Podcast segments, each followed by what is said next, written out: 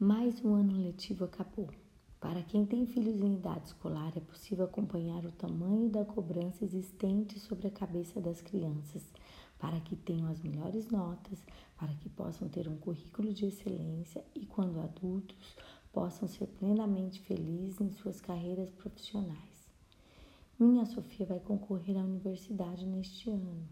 Penso que não fomos muito exigentes com ela, que já se exige demais.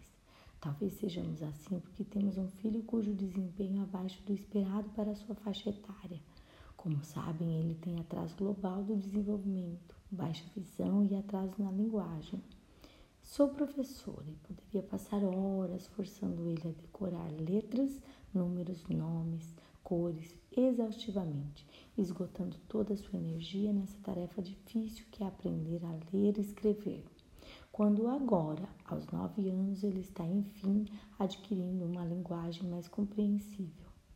Quem conhece um pouco de educação e de neuroeducação sabe que existem etapas no desenvolvimento humano e estruturas neurológicas necessárias para a aquisição de determinadas competências e aprendizagens. Acredito na plasticidade cerebral e na aprendizagem prazerosa. Esta sim tem muito poder. Hoje fizemos bolo juntos e não imaginam a quantidade de aprendizagens que podem ser feitas neste momento. Por este motivo, não desisto dele, mas prefiro não ser exigente demais. Graças às novas tecnologias, hoje é possível ver livros, falar e ter um texto digitado sem ter escrito uma única palavra. Todo ano vimos que ele está muito aquém do nível de escolarização ao qual frequenta, mas consegue realizar aprendizagens, sempre numa relação de um para um, ao seu ritmo, através de atividades lúdicas. Ele precisa ser estimulado repetidas vezes e de diversas maneiras. Eu gosto de olhar o que ele já é capaz de fazer e não enfatizar o que ele ainda não faz.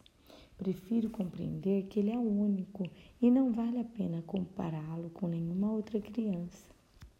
Orgulho-me de ver que ele é uma criança feliz e ele gosta de interagir com as outras pessoas, que aceita as mudanças, mesmo que elas sejam difíceis no início. No ano letivo de 2019-2020, ele não frequentou a escola devido à pandemia.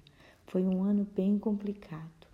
No ano de 2020 e 2021, a médica liberou sua frequência na escola e, para nosso espanto, adaptou-se bem à máscara, à higienização das mãos e cumpre as orientações que lhe são dadas.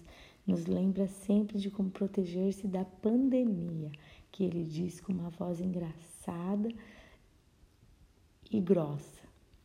Mudou de escola um mês após voltar às aulas, pois decidimos viver na, no interior onde ele tem sido acolhido com muito amor, empenho e profissionalismo pela comunidade escolar, que organiza-se para garantir todas as condições necessárias para sua permanência produtiva na escola.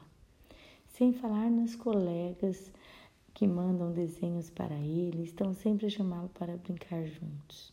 Resolvi, resolvi escrever este post para colocar meu ponto de vista sobretudo para os pais de crianças com atraso global do desenvolvimento, para que percebam quão importante é reformularmos nossos padrões de felicidade e nossas expectativas quanto aos nossos filhos. Eu pensava diferente. Apenas após compreender melhor o funcionamento do cérebro, mudei minha percepção. Meu intuito é que compreendam a importância de canalizar as energias e aprendizagens da criança para tudo aquilo que lhe faça sentido e seja bom para ela. Cada patologia é uma, cada indivíduo é um, e o importante é conhecer o filho que temos para ajudá-lo a ser tudo o que ele pode ser.